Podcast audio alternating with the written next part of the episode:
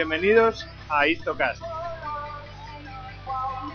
Vamos a hablar un poquito de historia, de la actualidad geopolítica y bueno, vamos a pasar, vamos a intentar pasar un buen rato y hacerlo pasar, a ver si, es posible, a tomarnos las cosas con mucho más negro porque obviamente las cosas históricas pues son algunas son muy luctuosas y eh, concretamente podcast inaugural de este podcast es, bastante luctuoso. Bueno pues si queréis eh, bueno, si queréis vamos a ir viendo a, gente que bueno digamos que es bastante inter- interesante a la hora de ver sus opiniones. Es bastante entretenido verlo. Por ejemplo tenemos a David David es un estudioso del Imperio Naga es decir de del arma el terror de la Unión Soviética De destrucción masiva, sí. Buenas noches. Buenas noches, David. Eh, Buenas noches, Y bueno, tenemos también aquí a Hugo Cañete, es el único hombre respetable que hay aquí entre nosotros, Buenas noches. eh, cuya cuenta es arroba Hugo A. Canete. Y también le podéis seguir a través de, de laguerra.net. Y bueno, es experto en, en Alejandro Magno y también en la Segunda Guerra Mundial. Bueno, pero aquí todos somos un poquito, tocamos todos los, todos los palos, me parece. Y creo que podemos. Ah, gracias por el piropo.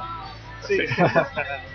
y bueno, yo soy Gojix. Eh, Gojix eh, barra baja Sandor en Twitter y bueno, mi página web es eh, el Guarida de Gojix y bueno, bueno, soy un amante de la historia. Eh, bueno, amante de la historia, me gustan todas las curiosidades. Toco todos los palos, pero especialmente me gusta el siglo, el siglo XVIII, concretamente la historia naval del. Y bueno, bueno, pues nada, hoy vamos a hablar algo con, bastante relacionado con la historia naval, que es, eh, eh, pues, digamos que cagadas históricas que han provocado naufragios, o a veces no han provocado naufragios, pero han sido vamos, verdaderos desastres. Algunos son eh, hitos históricos en eh, alguna de las naciones. O, yo lo he nombrado como cagadas que, ter- cagadas que terminaron hundiéndose. Yo creo que es bastante acertado. No sé qué, qué opináis, por ejemplo, David, ¿qué opinas de, este título para, para los temas que vamos a tratar? Pues yo lo veo un título en cierto modo muy acertado, porque cuando hundes un barco es una cosa que puede ser una lucha contra los elementos o una gran cagada, o sea, no hay término medio. Entonces cuando cuando cuando en la historia hundes un barco y no ha habido ninguna tormenta ni ha sido un hecho catastrófico, estás condenado. Sí, sí, la verdad es que, hombre, vamos a ver, hecho catastrófico, cuanto más avanzamos en el, en el tiempo, cuanto más hemos desarrollado la tecnología, yo creo que, que la influencia de los, del medio natural se ha reducido mucho, pero bueno, no sé qué opináis vosotros. O sea, Hugo, ¿qué, qué, qué- qué opinas de ello? No, yo creo que esto es consustancial a lo largo de la historia. Cuando una cosa tiende o empieza a salir mal, pues al final acaba saliendo mal. No importa ni la tecnología, ni las costumbres, ni las maneras de navegar, en este caso que nos ocupa hoy, ni, ni nada de eso. Cuando, cuando todas las, pues no sé, hablando un poco de, del, del crucero turístico en el Mediterráneo o hablando de otras cosas que hablaremos después, cuando ya de entrada eh, todos los factores eh, son negativos, pues la verdad es que al final todo acaba saliendo mal. Eh, es impepinable. Sí, yo, me acuerdo cuando eh, visité Ushuaia y ahí creo que era la penitenciaría que había allí. Allí mandaban, ahora Ushuaia tiene 100.000 habitantes, allí mandaban a los presos ahí. Pues imagínate el frío que puede hacer en Ushuaia. O sea, yo fui en verano y pasé un frío, pillé una gripe tremenda.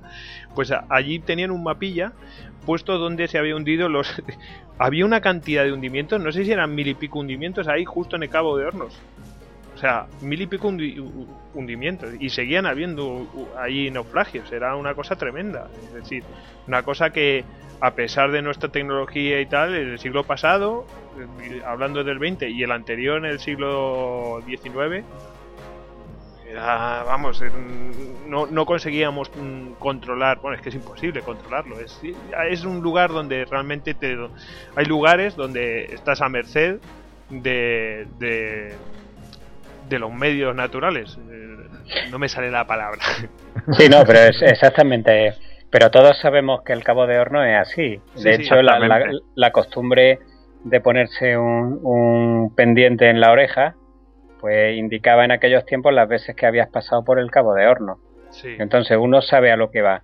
El problema marinero era marinero cuando cruzaba el cabo de horno. Efectivamente, y dependiendo del número de, pendientes que llevaran la oreja, pues ahí lo podías ver. Pues fíjate, Pero claro, el, Sí. Yo escuché otra cosa, que es que hay tres cabos importantes. Está el cabo de Hornos, el cabo de Buena Esperanza, ¿no? Y hay otro que está, ahora mismo no me acuerdo del nombre, que es el eh, que hay ahí en al sur de Australia, creo que es.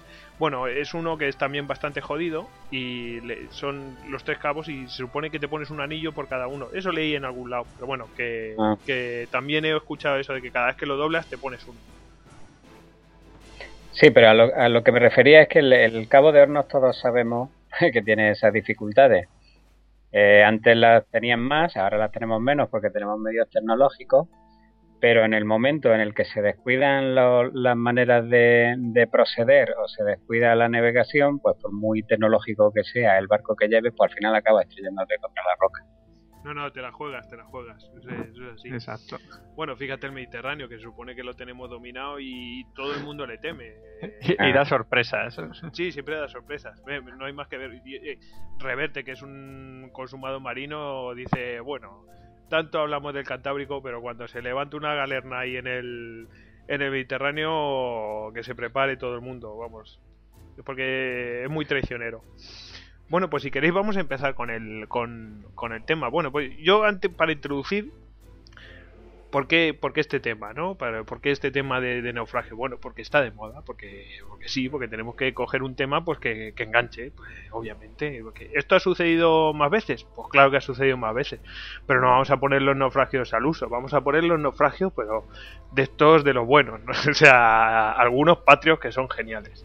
Y, bueno, vamos a quiero introducir con el corte de genial de un marino consumado que le canta las 40 al capitán del Costa Concordia y le dice más o menos lo siguiente, que es que el mar te ha perdonado, pero yo te lo voy a hacer pasar verdaderamente mal. Y vaya a bordo. Cojones. Cojones o coño o lo que sea, porque Katsu, sirve para Katsu sirve para muchas cosas. Escuchémosle, escuchémosle. che tiro che lei si è salvato forse dal mare, ma io lo porto veramente molto male, faccio passare l'anima di guai. Vado a bordo, cacco. Genial, es tremendo. en fin, vaya, vaya, vaya elemento, el esquetino, en fin. Eh, eh, contabas antes, Hugo, que, que los capitanes de, de, pues eso de los de, estos cruceros claro es que eso es Sodoma y Gomorra y algunos que van de como como como dijiste tú cómo iban Sí, no, de Rocos y Freddy. Además tengo fotos para demostrarlo. Qué grande. No, miento, no miento. Vaya, vaya elemento. Bueno, yo creo que ahí había de todo. Ahí había sexo, había mafias, había bebida, había, había una mezcla de todo. Que eso era, bueno, bueno pues la gente que va allí, ¿a qué, ¿a qué va? A pasárselo bien. Pues venga, pues Sodoma y Gomorra, ya está. La última, la última noticia que he leído yo es que los peligreses pillaron a un, a un cura que había dicho que sabía de retiro espiritual y estaba en el Costa Concordia. Madre mía. O sea, hay de todo, hay de todo. O sea, eso, eso sí que es para hacer una novela. Bueno, pues nada, pues vamos, sí. Bueno, dime, dime, Hugo. No, eh, eh, una reflexión, la, el hecho de que el propio capitán tuviera a su concubina durmiendo en el mismo puente de mando, ¿Ah, en una habitación aneja, una persona que ni siquiera estaba registrada en el barco, pues con eso... Hombre, yo sabía que no estaba registrada, pero que, la tenía durmiendo ahí en el puente, me, Sí, en, en una habitación aneja, pero vamos, puerta con puerta. Claro, por el si, puente. porque si no a lo mejor queda registrado de alguna manera. Tendría que estar ahí en su, ¿cómo te diría? En algo que esté en su, eh, en su dominio, porque a lo mejor en las habitaciones así de- del pasaje, pues eso ya se puede quedar registrado de alguna otra manera y cantar. Si es que el tío se la sabía, qué cabrón. Bueno, Era un auténtico jefe, o Sí, sea, sí, se ha convertido es que de en un personaje, el personaje del año, o sea, ya, ya no hay, ya no hay manera de quitárselo el puesto. Es que es, es un fiera, pero bueno, ahora, claro, el tío decía, decían los taxistas que, joder, que, que estaba muy triste, que estaba llorando y tal y cual, que estaba hundido. Y digo, bueno, pues tío, haber hecho las cosas como deben Es que ser. No me para, para esconder su cagada, Claro, yo, es que tú te dedicarías a ser cirujano. Yo no, yo no podría con esa responsabilidad. Pues, tío, ¿qué, qué piensas que es esto? Es que hay profesiones y profesiones, y ya está. Yo, mira, aquí si la puedo cagar eh, con, por ejemplo, con la intro, la puedo cagar con la intro, pero, pero no mato a nadie. no sé si me explico. En fin. Bueno, eh, a ver, ¿qué- ¿quién quiere empezar mm, con los temas? Tenemos aquí momentos jugosos. A ver, por ejemplo, Hugo, ¿quieres eh, romper el hielo con, eh, con el almirante Rozebensky? Rodes- Ro- no sé cómo se dice, ¿no? Claro, lo podemos dejar en Roz, si queréis. pero- sí, mejor. Bueno, hablamos de la, de la guerra eh, ruso-japonesa. Efectivamente. Pues adelante. Todo Ah, bueno, pues, bueno, esto, el, el pobre almirante, bueno, más bien vicealmirante Rosenbenki, Roth para los amigos, fue uno de los, fue una de las episodios navales, pues yo diría que más desgraciados y más graciosos a la vez de, pues yo creo que de todos los tiempos. Porque esto se fragua, eh, que como tú muy bien dices, en la, en la guerra ruso-japonesa. Los japoneses tienen, tienen bloqueado por Arthur, Puerto Arturo para nosotros y allí dentro de Puerto Arturo está la flota rusa del Pacífico, pues que era una flota medianita.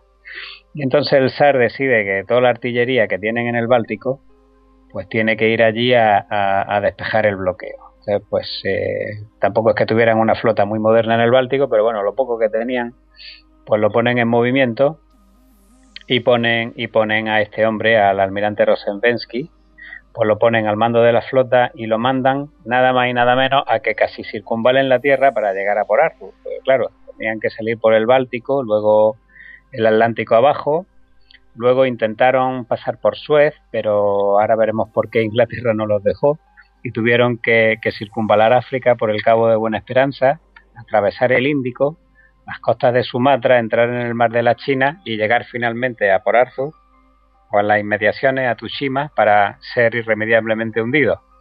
Con lo cual es un periplo de 18 20 mil millas para llegar y hundirse. Entonces no sé si queréis que empiece ya con, Yo ahora mismo estoy con el acordando, periplo. yo me estoy acordando de, de mi profesor de historia que decía, ¿cuál es el problema de Rusia? Y todo el mundo le miraba así y flipábamos en el instituto, flipábamos y, y nadie contestaba y dice, no tiene buenas salidas al mar. Y dices, coño, pero si tiene mar por todos Exactamente. lados. Pero no, Eh. claro, es que las salidas que tiene son muy malas, están controladas por otras naciones. Y esa- ese es el, el problema grande de Rusia, que siempre la tienen controlada por todos lados. Es que está en mares enclavados, o sea, tiene el Sí. Mar Negro que se lo controla Turquía, el Báltico con Dinamarca, necesita unas alianzas para poder salir de ahí tremendas. Claro. Hombre, el- el- en el Pacífico sí que tiene una buena salida, lo que pasa es que las líneas logísticas desde la Rusia euro, de- desde la Rusia euro- europea, pues claro. eh, Pero- Sí, pero. Vladivostok, Vladivostok sigue siendo un puerto que en invierno está prácticamente inservible. O sea, no tiene como los puertos del Mar del Norte la, la corriente que le llega desde el Atlántico, que, es Ah, que bueno, les deja sí, salir sí, claro. Vladivostok. Claro, es un puerto de verano. Si es que tiene problemas en todo momento Rusia. Sí, sí. Bueno, pues nada, Así pues que- continúa, continúa. Pues nada, el, el zar pues lo, lo nombra, nombra a nuestro querido Roth, eh, porque era un- una persona con bastante, eh, bastante fama en la marina, le llamaban perro loco, porque era bastante duro con su hombre, pero claro, la flota tampoco no estaba, no estaba en activo, hubo que activarla, la gente no terminaba de estar entrenada, la moral tampoco es que fuera muy alta, Pues, y con esto pues podemos decir que, es, que es una situación similar a Trafalgar, en un momento que estamos en Sí. total declive de ese imperio y, y- y es que hay situaciones muy paralelas, casi es un espejo. Sí, sí, sí, eh, se, puede, se, se, puede comparar, se puede hacer la comparación. Así que nada, sale la flota de Rosenbenki por el Báltico y a la altura, bueno, eh, la flota, te imaginarás, bueno, no te, no te, imaginarás, pero te lo digo yo, los barcos eh, los tenían que, este, venían cargados de carbón hasta arriba, porque tenían que hacer un trayecto largo, se volvieron, de repente se volvieron pesados para, eh, para evitar que, para evitar que, que, eso sobraran, tuvieron que quitarle toda la artillería media, o sea, todas las piezas de 100, 120 milímetros fueron a la calle, con lo cual solo se quedaron con la artillería principal. Y aún así, pesaban tanto los barcos que tuvo que prohibir que se enarbolara cualquier tipo de trapo o bandera, salvo las justas y necesarias, no vaya a ser que el viento hiciera sofocada Empezaban bien. Empezaban bien. Bueno, pues total. Eh, salimos del Báltico por los estrechos de Dinamarca y ya en Doggerbank, el famoso Doggerbank, donde hubo varios episodios navales ya en la Primera Guerra Mundial, que eh, son unos bancos que hay justo a la salida del Mar del Norte, que son muy ricos en pesca. Pues yendo por allí, eh, de repente los vigías detectaron varias lanchas torpederas japonesas. ahí, en, ahí en el Mar del Norte. Sí, en justo a la salida de, de Doggerbank, entre Dinamarca y Noruega. Esto es como si te, esto como bien la cosa. con un amigo ahí en, en, eh, en Shibuya. Te encuentras con un amigo ahí que es de Galicia, te lo cuentas en Shibuya. Los japoneses se saltaron las grandes potencias europeas y llegaron hasta el Mar del Norte. Y además nada más y nada menos que con, con lanchas torpederas, ¿eh? De gran autonomía. Así que imaginaros, la, imaginaros a la flota, el, el, barco que, que avistara dando la alarma y toda la flota poniéndose en línea de combate para acabar disparándole a la flota de arrastre británica de Hull, que eran los que estaban allí obviamente pescando, la, la flota pesquera, y hundieron pues varios barcos pesqueros.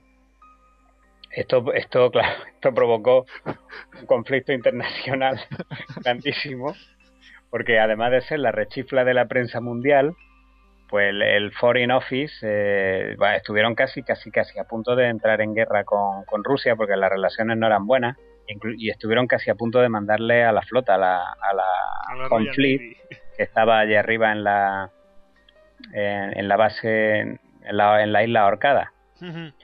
Eh, claro, como consecuencia de esto ya las relaciones con Gran Bretaña no eran buenas. Eh, de hecho, había, tenían firmado un tratado secreto con Japón para defender eh, a, Japón en el caso de que los rusos tocaron tierra japonesa.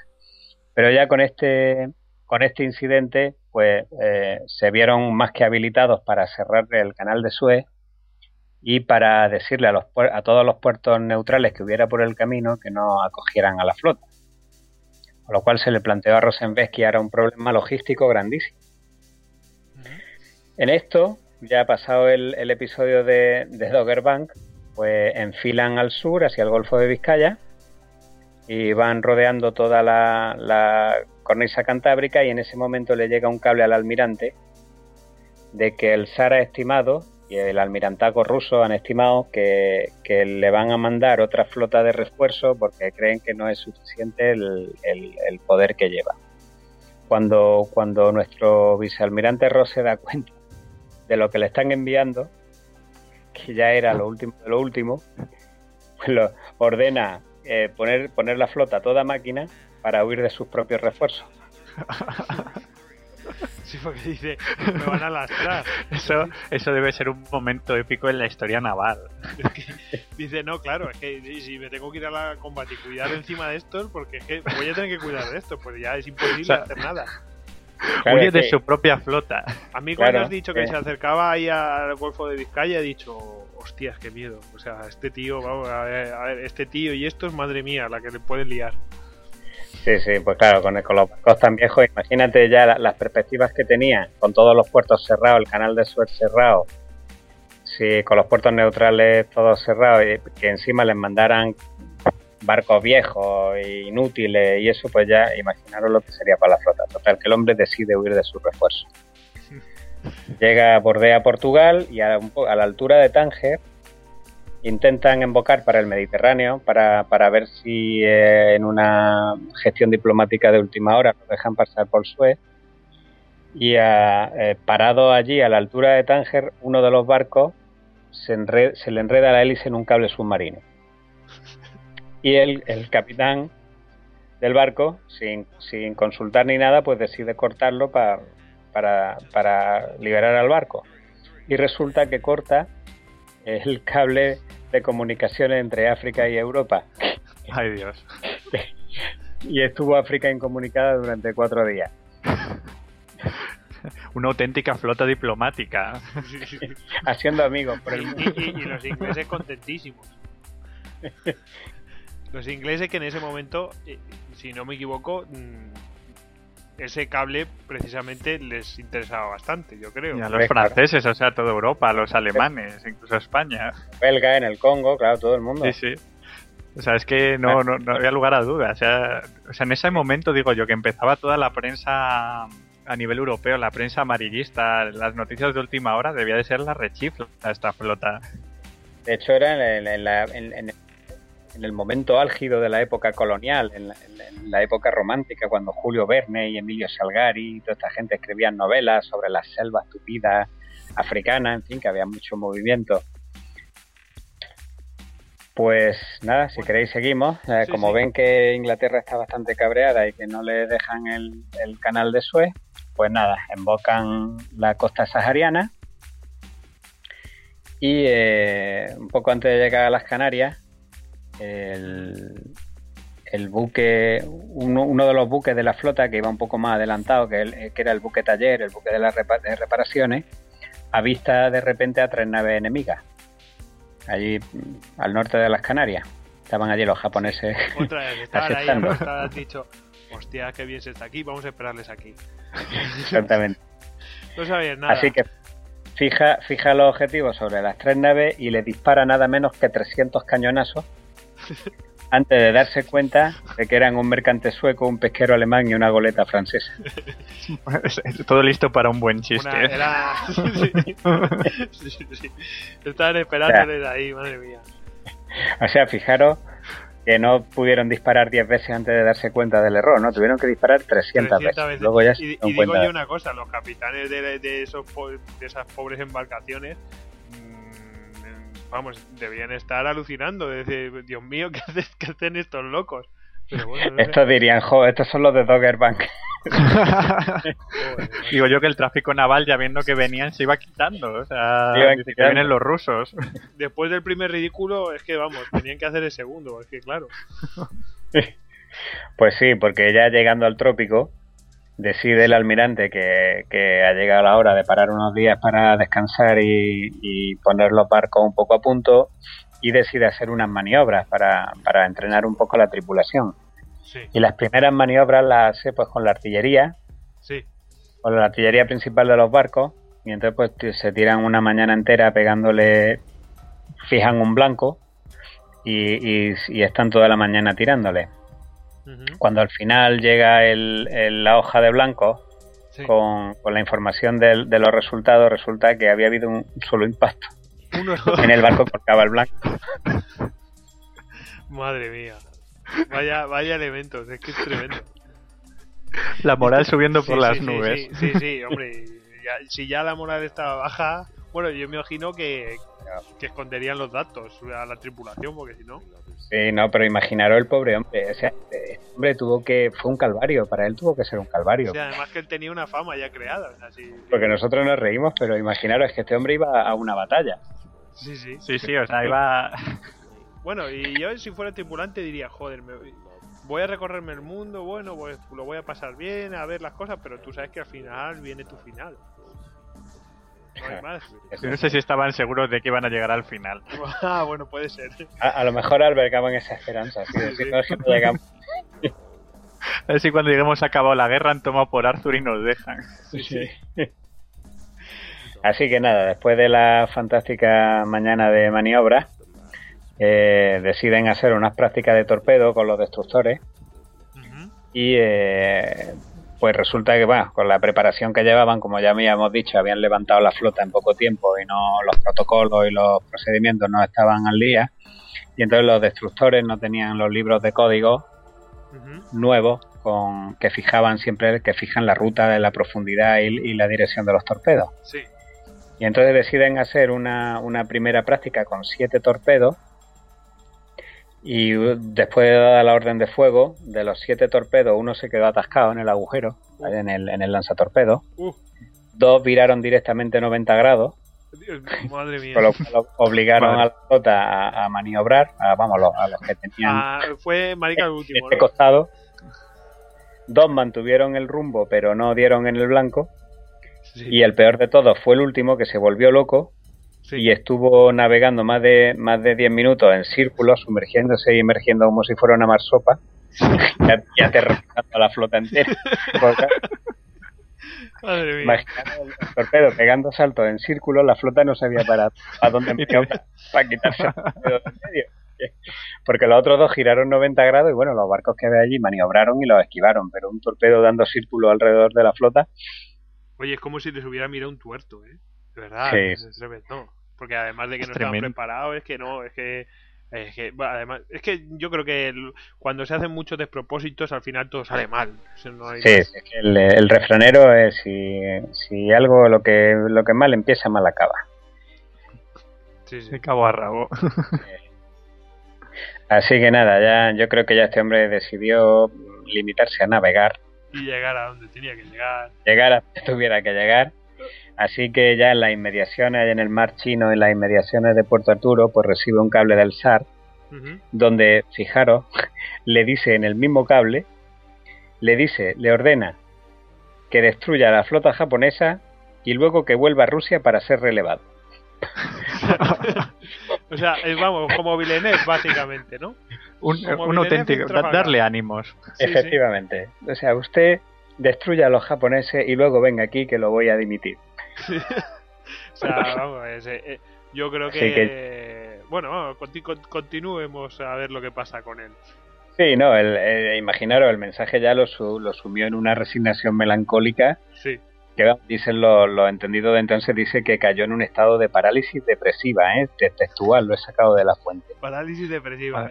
Madre, este, hombre, este hombre de verdad que me recuerda un montón diferencias, ¿no? Porque Villeneuve se entera de que Napoleón lo había destituido y tal, y el tío sale y dice, bueno, me voy a ganar el favor de del este, pero el tío de, Napoleón, pero al final mmm, está el tío deprimido, estaba contra la espada y la pared. En este caso ya estaba ejecutado. Y, con otra pequeña diferencia, Villeneuve partió de Cádiz y tuvo que navegar unas 100 millas y este tuvo que navegar 23.000 millas marinas para, para, llegar al mismo resultado. Lo que tuvo que pensar ese hombre durante el viaje. Sí, sí, yo creo que se, le puso el pelo cano, se le, cayó. Yo, creo que alguna vez se, debió pensar, a ver, pues me quedo aquí en Madagascar o donde hiciera la guada, ¿sabes? No, no sé, alguna de estas islas del Índico maravillosas y paradisacas. como el motín de la Bounty, ¿no? Buscando un, que tuviera los mapas. Eso. Seguro que le explota, es volcánico y le explota, o sea. Madre mía. Con la suerte que tenía. Bueno, sí, porque sí, sí, madre mía, tendría que ser algo así. Continúa, Hugo. No, ya ahí se acabó, ya llegaron y los japoneses se los merendaron en una noche y bueno, ya es todo sabido, el resultado es sabido por todos. Los japoneses lo cogieron prisionero a este hombre y lo devolvieron rápidamente a, Rusia, o sea que tampoco el hombre por lo menos vivió para contarlo. Sí, y no lo, no lo condenaron, condenaron a su segundo, ¿no? yo por lo que he leído por ahí. Sí. Pero él, claro, fue, fue herido o no sé qué, ¿no? Y entonces, claro, quedó mejor. Que... Sí, bueno, fue herido al principio de la batalla por una esquirla, pero bueno, la, la gravedad de la herida no es que fuera... Simple, este hombre estaba enajenado, sí. Cuando ya llegó al, al, sitio de la batalla estaba ya prácticamente enajenado. Quedó sonado. Vamos, cualquiera lo estaría. Claro, bueno, pero llegó, llegó con honor, o sea, él cumplió su deber, luchó. Ahí, me hubiera gustado ver a, Mende Álvaro. yo creo que Mende Álvaro directamente estrella la, flota contra unos arrecifes y, acaba. te, refieres a Méndez Núñez, ¿no? En el puerto del ah, Callao. Sí, he dicho Méndez Núñez o qué he dicho. Ha dicho Méndez Álvaro. Has hablado de Álvaro, tu. Méndez Bueno, Álvaro. otro Méndez. Sí. Sí, ya recordemos Sí. que dijo esa famosa frase de más vale mm, honra, Honra. sin barcos Barco. que Que barcos, con, barcos sin honra que... No, barcos con honra, o sea... Bueno, la- sin barco que barco sin honra. exacto. eso es. Me trabo con el trabalenguas. Bueno, pues nada, vamos a pasar al siguiente, vamos a ver, porque eh, la verdad es que este es el, el, el extenso, pero es que son muchos casos dentro de uno, uno solo, es tremendo. Bueno, si quieres, em, David, pues podemos hablar de... A mí me encanta hablar de los ingleses, sobre todo cuando la cagan. Y tenemos aquí una, una, una hazaña de la, de la orgullosa Royal Navy, eh, que bueno, no siempre hacen las cosas bien. No son los hombres perfectos que, que nos pinta... ¿Cómo se llama este escritor que tanto desprecio que escribe sobre la Royal Navy? Bueno, no sé, lo ignoraré. bueno, eh, vas a hablar del HMS Victoria, ¿no? no el HSM Victoria, sí. No, el Victoria, el Victoria. No, el Victoria. Pues nada, eh, como lo escribieron en, en castellano, o es el nombre de su reina, pues que se jodan. Eh, lo siento por Sí, los sí. ingleses que nos escuchan. Pero no, creo, eh, no creo que nunca escuchen esto. me voy a regocijar. Bueno, cuéntanos, a ver qué pasó. Bueno, bueno, antes de, de contar la historia, iniciar un poco la época. O sea, estábamos al final del siglo XIX, cuando Inglaterra, como era rule the wave, o sea, gobernaba sobre las olas, Yes. Britannia rule the wave, Esa, canción, su- ¿cómo era la canción? Rule, rule Britannia, Britannia, Britannia, rule the wave. Pues vale, bueno, que, que hay frío siberiano, pero no llueve. O sea que cuando, cuando pasaban los ingleses, todo el mundo rendía pleitesía, los mejores barcos, las mejores tecnologías, vamos, lo más avanzado, la creen de la creen. Entonces nos tenemos que ubicar en la flota del Mediterráneo inglesa. La flota del Mediterráneo inglesa basada en Malta. Pues ¿qué tenían que hacer los ingleses en el Mediterráneo? Pues poca cosa, controlar sus estrechos con grandes potencias del momento como España o, o el Imperio Otomano. O sea, vamos, estaban de vacaciones prácticamente. Entonces, tenemos aquí a, a la flota inglesa que en una de sus demostraciones se dirige a Trípoli. Trípoli que entonces era, era parte del Imperio Otomano. Entonces se dirigen allí una escuadra de 10 acorazados, la creen de la creen. Bueno, hablar un poco de los acorazados del momento, que eran unos, unos barcos. O sea, imagínate la tecnología avanzando a pasos gigantescos y cada paso creando un nuevo enge- engendro. Sí. O sea, Digamos que el engendro que creaste ayer es una cosa inservible. O sea, eran engendros. O sea, cuando ya se acababa un barco ya estaba en desuso porque venía una nueva tecnología que lo sustituía. O sea, te encontrabas auténticas eh, techos de granero con torres de... con unos calibres gigantescos. O sea, una cosa eh, tremenda. o sea, yo, yo a todo el mundo le, aconsejo que, que mire la, lo que fue la segunda parte del siglo XIX, según acabó la navegación a vela y empezó el vapor para ver lo, que era aquello. O sea, auténticos engendros. Hasta que llegó el Dreadnought ya y, y solucionó aquello, porque era, era tremendo.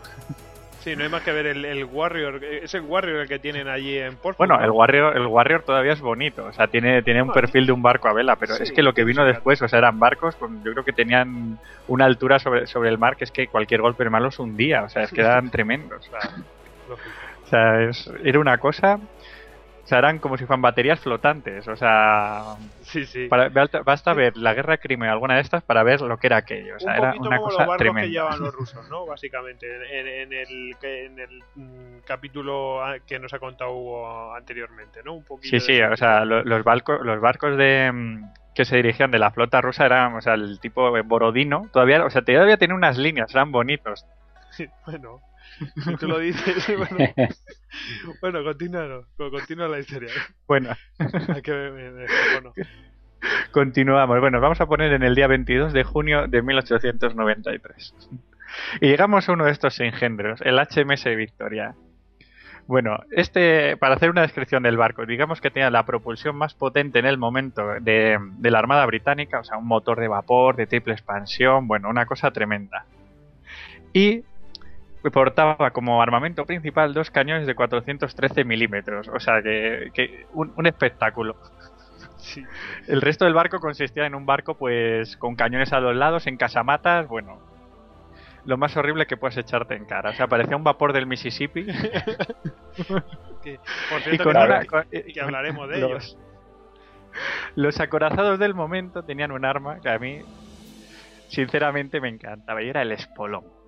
Ese espolón que vemos en estas películas de griegos y romanos, como vimos en Benur, asaltando de galera a galera. Pues el espolón viene de la batalla de Lisa, donde los italianos, haciendo, haciendo fama lo que ellos fueron desde que se creó su país en el siglo XIX, empezaron perdiendo grandes batallas. Y una de ellas fue la de Lisa, con el imperio austrohúngaro donde los barcos austrohúngaros, siendo menos y más pequeños, se dedicaron a, a investir con espolones a los italianos y a hundirlos. Esto hizo que se creara una especie de, de fan del espolón en esa época, añadiendo a esto las nuevas tecnologías, los cañones más grandes, los grandes blindajes, pues llegaron los, los amantes del espolón. Es decir, que desde, la, desde Lepanto hasta ese momento el espolón estaba olvidado y de repente unos tíos le toman el pelo Sí, a los sí. italianos y se puso de moda.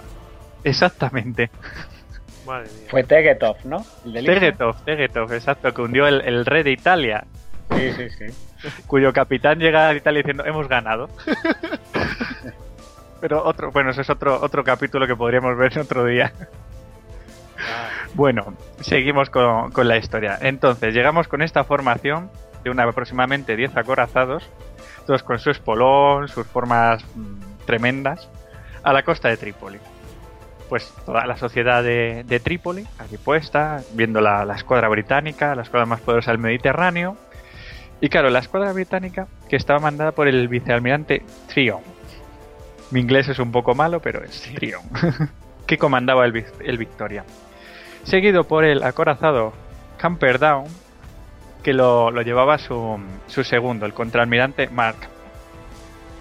Bueno, pues cada uno iba... ¿Sí? ah, no, nada. Sí, sí. bueno, cada uno iba al mando de una de las columnas que, que se dividía la flota, cada uno llevaba cinco barcos. Entonces decidieron llevar a cabo una maniobra para impresionar a la gente que les estaba viendo desde el puerto. La maniobra venía a ser a converger una línea sobre otra, intercalarse los barcos y atracar. Quedar todo perfectamente, todo bonito, para que les aplaudieran. Bueno, pues aquí llegamos a, a uno de, los- de los grandes momentos de la historia. Y es que la Armada Británica, con su autosuficiencia, siempre, siempre, desde los tiempos de Nelson, nunca se había discutido lo que dijera el almirante, el jefe al mando. Para ellos era su dios sobre la tierra, eh, sobre el mar en este caso. Bueno, ese es el problema de, de tener un líder demasiado potente. Exactamente. Que después ya se convierte en una religión.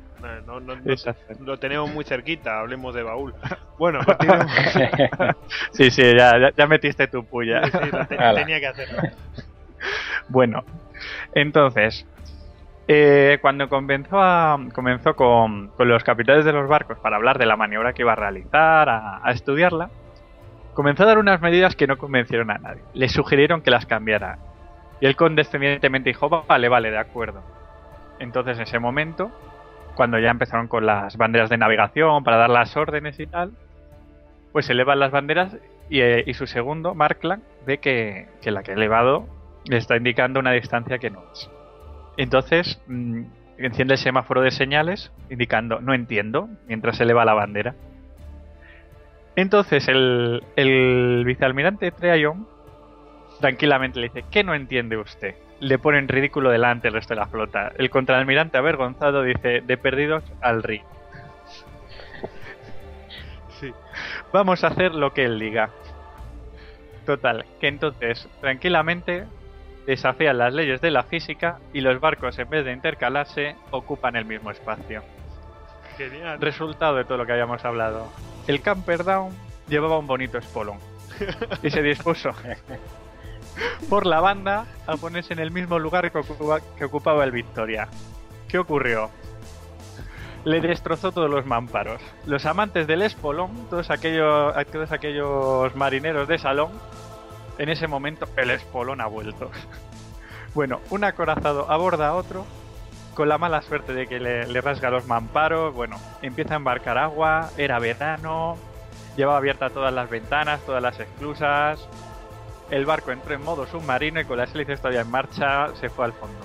Pero es que se fue al fondo de una manera muy curiosa, pues se fue de forma vertical debido a que la torre con estos cañones tan enormes pesaba tanto que lo hundió como un plomo.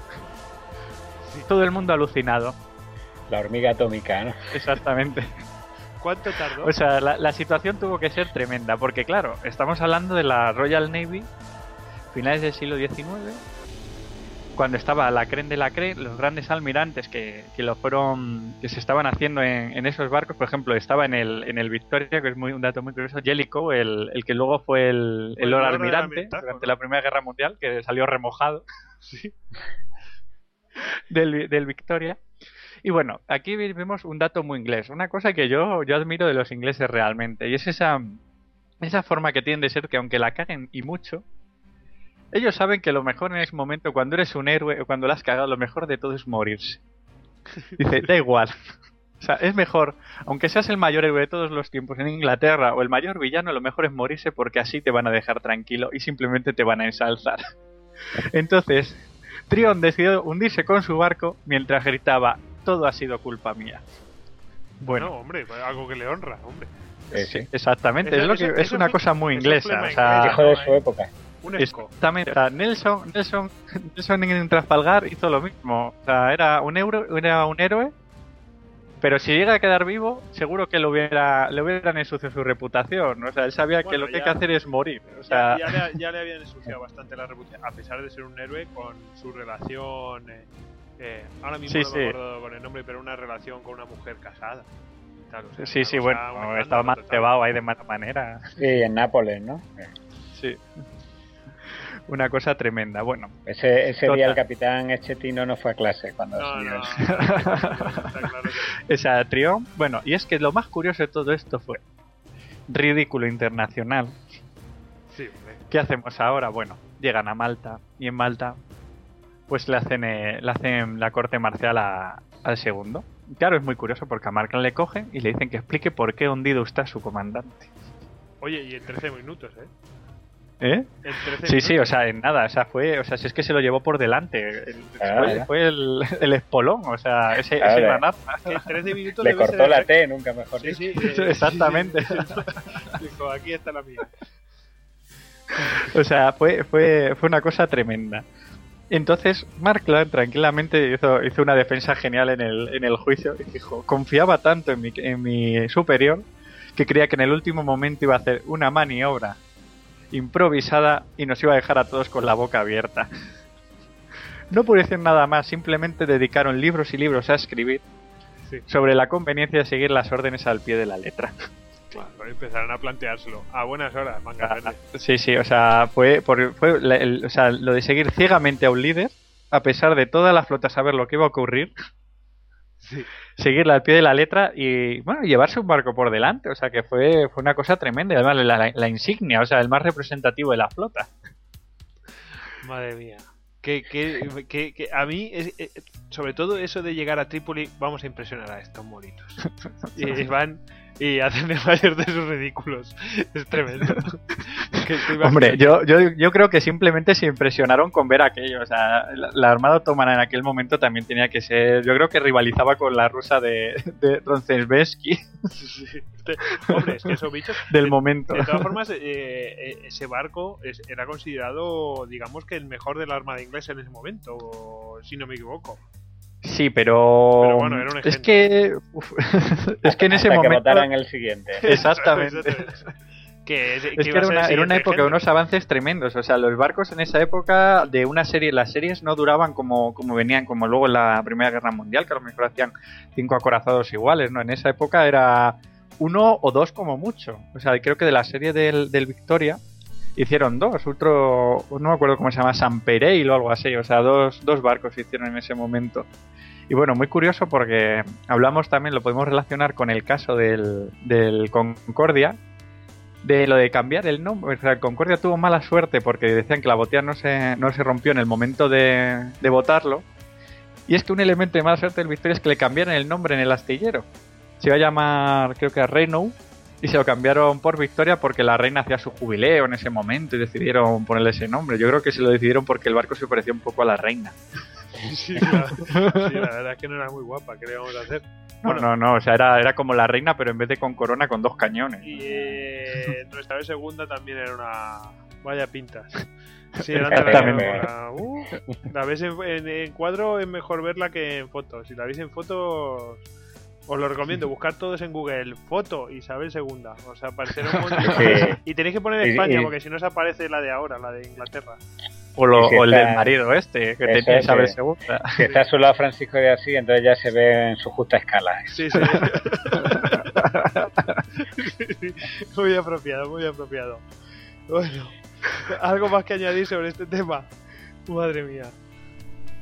Pues lo que queráis, porque a mí, a mí me pareció, me pareció, o sea, un hundimiento de estos de, de ridículo internacional. Sí. Si queréis, nosotros tenemos también un par de ridículos así eh, relacionados con barcos de ese, de ese estilo, porque aquí en España siempre vamos con retraso, entonces a la hora de crear engendros, creamos también engendros. Por ejemplo, el crucero Blas de Lezo era un crucero que desde que se votó ya quedó, si no me equivoco, ¿eh? me corregís, que ya está ya había quedado desfasado totalmente. ¿No es así, David? Pues no te extrañe, o sea, Sí, sí, sí, porque ya te digo, en esa época, o sea, cualquier cosa que se, que se votara, al día siguiente aparecía una nueva compañía, una nueva acería que creaba un cañón más grande y ya estaba, o sea, si es que creo que hasta Italia llegó a ser durante unos meses la mayor potencia mundial del mundo por un acorazado que hizo con una torreta más grande que los demás. O sea, era, era una época tremenda. Bueno, pues eh, yo, yo quería comentar el caso del, del Blas de Lezo, que es un crucero ligero, mm, que dio nombre a, a su clase, que estaba compuesta por oh, dos barcos, el de Lezo y el Méndez Núñez. Eh, estamos hablando de 1924, justo preguerra civil, incluso eh, bueno, fue parte de la Marina de la República, pero duró bien poco porque en unas maniobras, eh, bueno, participó en el desembarco de Lucemas, ¿eh? este barco. Y si, si tampoco me equivoco, hablo de memoria, ¿eh? no, no, no, he, no he podido confirmarlo, pero mm, participó en el, bueno, digamos que escoltó al, al Plus Ultra. O sea, siguió la ruta del Plus Ultra por si, por si tenía algún accidente y eso, un poquillo hasta donde pudo. Y bueno, ¿qué le pasó a este barco? En 1932 encalló o ¿Qué le pasa? con una aguja que no estaba cartografiada. Casualmente igual que dijo Esquetino, ¿no? Es que Tino. Esquetino. Bueno, eso es muy recurrente este caso de encuentras ahí una roca que no está en, las cartas de navegación y bueno, es tremendo, o sea, eh, incluso en, la, en, en la, en la en el ABC, por ejemplo, de, de, de- de esos días, dice, ¿por qué esa por qué no estaba esa aguja en las cartas marinas? ¿Por qué? Y a mí lo que me hace gracia, bueno, te marcan ahí cómo era la disposición de las de, de- de- pues pues de del de la ay, no me sale Una de la flota. flota que estaba moviéndose por ahí. Eh, y claro, es que pasan entre un islote que hay que se llama Centollo y el, y el Cabo Finisterre. ¿Qué pasó? Pues es que es, que es en el Cabo Finisterre, ahí mismo. En el Cabo Finisterre, ahí encontró una roca y, y se hundió. Y decían que. Para que veáis cómo eran de, de inocentes la gente de ese, de ese momento, decía: No hay duda que más adelante se procederá a su salvamento. O sea, que todavía pensaban que se podía reflotar el barco. Dice, porque existen poderosas empresas extranjeras que hacen en esta materia verdaderas proezas. O sea, fijaos la imagen que, teníamos, que, que tenían nuestros antepasados en, eh, eh, sobre las empresas extranjeras y de nuestras posibilidades. Nuestras posibilidades es que no eran nuestros, nuestros medios no valían para nada, ¿sabes? Bueno, y eso después de que pasara a la armada de Rosenbesky y lo del HSM Victoria. claro. ya les vale. Y, Bueno, pero incluso creo que tenemos otro caso de parecido. Un, una- uno de los acorazados de la serie Alfonso XIII encalló también en el cabo de Tres Forcas Joder. Sí, que y, y, de- de- y hubo que abandonarlo. De hecho, hubo que hundirlo. Se le desmontó la artillería principal y se- lo que no sé en qué año fue, pero fue por ahí por el 28, 29 o así. sí año que- 30. ¿Sabes, sabes lo que pasa? Que entonces en esa época salían agujas por todos lados. Es que en España eh, pues, brotaban agujas así de roca, porque sí. No, es que eso no puede ser. O sea, vamos, no sé. o sea, yo entiendo que la tecnología no, no estaba tan desarrollada, pero coño, allí no han pasado, ahí no pasan barcos en el Cabo Finisterre, de verdad. ¿No Pero yo creo que realmente era el, el, cambio, el cambio de tecnología. O sea, de pronto barcos más pesados, más grandes, mm, por donde iban antes a lo mejor veleros de mucho menos calado, pues Sí. de pronto se dieron cuenta de que no podían hacer lo mismo. Hmm, Yo creo que, que fue ese el caso, porque pasó en todos los países por esa época. claro. Es que. Sí, sí, es que es un caso recurrente, continuo. O sea, Sí, pero bueno, también hay, es que hay también cosas que son de sentido común. O sea, con un, cómo te acercas con un bicho de 14, 15, 16 mil toneladas a, no sé, a un kilómetro de la costa o a medio kilómetro, que es lo que había en el Cabo Tres Forcas, donde, donde chocó. ¿Qué necesidad había de, de acercarse tanto a la costa? En este, en Yo creo que, que venían tan Además, cuando- acostumbrados. Sí. en este Cuando, cuando tiene una artillería que, que tiene una distancia de tiro de, de 30 o 40 kilómetros, que no hace falta acercarse. sí que- Yo, yo creo que venían de, de una cultura de ser los típicos capitanes, de claro, venían de, de una época de prácticamente de, del asalto con sus pequeños torpederos, de acercarse, de y claro, les dan los grandes barcos, las grandes las grandes artillerías y no se adaptaron igual. No, no, Sí, es sí. un cambio total. A mí lo que me llama la atención aquí eh, en el periódico de, del ABC de, de esa época, te hacen un, croquis ¿no? del mapa y cuál era la formación. Y está en tercer lugar el Blas de Lezo. Y, me hace preguntarme cómo es que yendo en el tercer lugar, vas y tú te encuentras con la, la roca. No sé, no sé si me explico. Que eso no, no, no tiene mucho sentido. ¿Qué casualidad a ti te ocurre? Mm, no sé, bueno, lo dejaremos ahí. Pero bueno, lo dejaremos ahí. Que hay otro Blas de Lezo, que es que esto es una maldición. Si es que aquí parece como que al heredar ese nombre, pues pues eh, lo- los barcos sufren mutilaciones, ¿no? Como pues toca madera, toca madera que tenemos un F100. pues ese F100 ya ha sufrido. No sé si lo sabéis. Sufrió, a ver, que, que tenía aquí la noticia. En, eh, en el año 2007, el- el- la F-103, que está, pues, pues, eso, bautizada como Blas de Lezo, en unas maniobras en Escocia, eh, tocó fondo, tocó fondo, con la suerte de que solo se dañó la hélice. Tú fíjate si se te hunde un barco de eso. O sea, que, que es, Madre mía. es una millonada. O sea, es- creo que son Sí. 10 veces el valor del, del, eh, del Juan Carlos I, el buque este que han votado, el porta aeronaves este, ¿no? Sí, sí. El buque estratégico. No, no sé exactamente, pero ahí lo, lo que vale dinero es el sistema EGI. Claro, La Aegis. ese es. Y que se lo estamos vendiendo a todo el mundo. Bueno, le- se lo venden, eh, participa Estados Unidos del negocio. Pero vamos, que, eh, obviamente al capitán lo destituyeron. O sea, fulminante. Tú fuera. Y era un capitán que estaba, o sea, que tenía que tenía su, su historial en la marina, o sea, que no era ningún inepto. Y, pero sí. claro, es que aquí el, el mar no perdona. Y tuvieron suerte. Ya, ya te digo, porque si en vez de ser la hélice mm, se lleva por delante el casco, se hunde el Costa Concordia, se hunde este y se hunde cualquiera, vamos.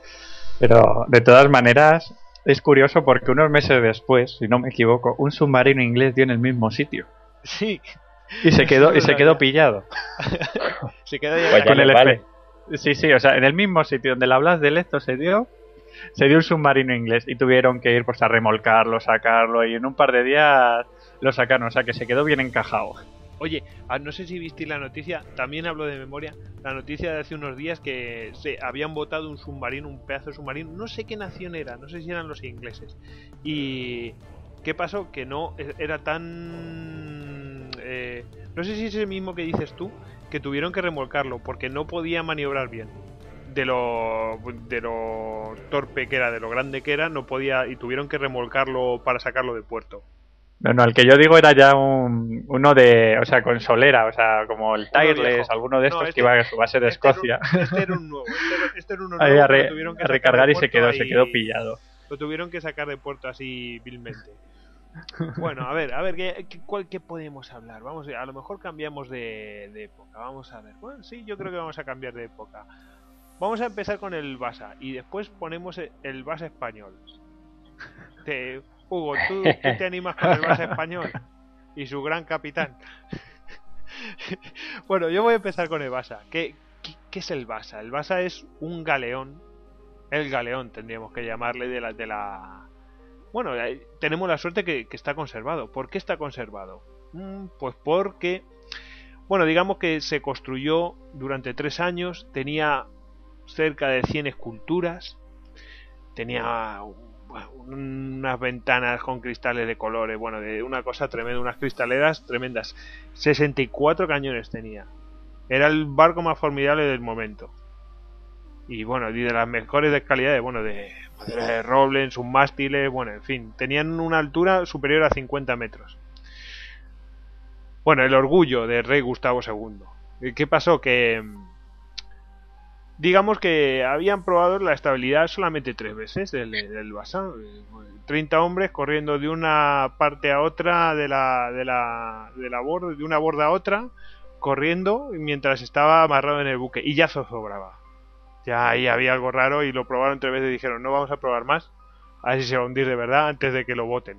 Entonces dijeron que no, que no se hacían más pruebas. Porque claro, rey Gustavo quería... Era, era su ojito derecho y imagínate si no lo votan y ya está hundido. Tremendo. Bueno, pues nada, pues eh, el día de la botadura, una fiesta llena de pompa. Ahí tremenda, pero la circunstancia fue que según salió de, su refugio, le dio una, una ráfaga de viento en su en todo el velamen, ya zozobró un poquillo, se logró recuperar a duras penas, pero la segunda ya lo hizo todo del todo, se inclinó, se escoró y empezó a entrar agua en sus puertas, que o estaban abiertas para mostrar el poderío de sus cañones. Y ahí ya sí que fue todo el mundo corriendo para todos lados, saltando para todos los sitios. Eh, era, fue un sálvese quien pueda. Y claro, se hundió, vamos. Yo digo que en menos de 13 minutos, no como el HMS Victoria. Bueno, bueno ¿Cuál fue la, vida naval del Basa? 1300 metros. Esa fue su historial. 1300 metros. Buen récord. Claro, ¿qué pasó? Que el rey empezó, bueno, ahí, bueno, todo el mundo. Es que el rey pidió responsabilidades. Y la gente decía, ah, si su majestad hubiera estado presente, decía el almirante Fleming. Luego, eh, eh, declara que el viento era demasiado que el navío era demasiado inestable a pesar del lastre. Y bueno, y la respuesta de por qué fue todo, solo Dios lo sabe. Bueno, digamos que eh, eh, podemos deducir que es que era demasiado artístico, es decir, demasiada altura para, para la para, para aquella época, para el calado que podía presentar este, este tipo de barcos el lastre no era el debido, el llevar las puertas abiertas, pues hombre, eso agravó la situación. Y bueno, es que vamos a ver, el castillo de Popa también era muy elevado. Eh, demasiadas esculturas que vamos a ver. Es que mm, estás para la guerra o estás en, como, como es eh, o estás en, la, eh, en la procesión o estás en el repique como es la, la, frase esa pues eso es más o menos lo que sucedió. Hicieron un barco pues un poco para lucirse y un poquito para la guerra. Pues qué pasó pues que eso no estaba para navegar es así. Y, y, básicamente fue la vergüenza de de, de aquella Suecia que, que despuntó eh, en ese siglo. Bueno, que no he dicho el siglo. El, yo creo que era el siglo XVI, XVII. 17, sí, es con el, con el rey Gustavo Adolfo. Sí, sí, sí, sí. Y, y, bueno, pues nosotros ahora, bueno, la suerte es que al hundirse quedó enfangado y está intacto y lo han logrado reflotar. O sea que si algún día nos pasamos por Suecia, yo creo que eso yo, es si en Portsmouth tienen la mitad del Mary Rose y ya es impresionante, eh, aquí está el Basa completamente recuperado, intacto y eh, la verdad es que las imágenes mm, son alucinantes. Es un galeón de aquella época, pero claro, es muy bonito. A lo mejor no servía para navegar, pero pero claro, es, digamos, la, la perlita de, de, aquella época. Y aquí tenemos también un caso, el caso, el mismo caso del Basa, pero ¿en dónde? En Sevilla. ¿Qué pasó, Hugo? en Sevilla. bueno, no fue en Sevilla, ¿no? Fue, me parece que fue en el puerto de Santa María. Fue en el puerto de Santa María, sí. Ah, pero fue por, de, por los actos de Sevilla 92 y todo eso. Sí, estamos hablando del mismo, ¿no? De la nao Victoria. Sí. sí, sí. Aquello que, decía uno, salvada curro. salvada curro. Salvada curro, salvada curro. Que Curro era Curra, era una señorita que estaba ahí metida adentro, pues eso, animando ahí. Y dice, el día, como dice la hemeroteca de aquel día, dice, el día que Curro se vio con el agua al cuello. es curioso porque tenía yo 10 tenía yo 10 años por aquella época y me acuerdo de la imagen en televisión de la cara de, Curro sonriendo y flotando. Sí, y saltando por la borda en plan pánico. Y, no, y, además se oía la voz, la voz en off, en la imagen del telediario se oía una voz que no, que no estaba en, en, imagen, que decía, salvad a Curro, salvad a Curro. ¿Qué, momento, decían que fue, o sea, ¿cómo se llama el... Ay, no me sale el nombre de este tío. Que bueno, un socialista de aquella época. el Yañez, Yañez. Cruza los dedos, toca madera.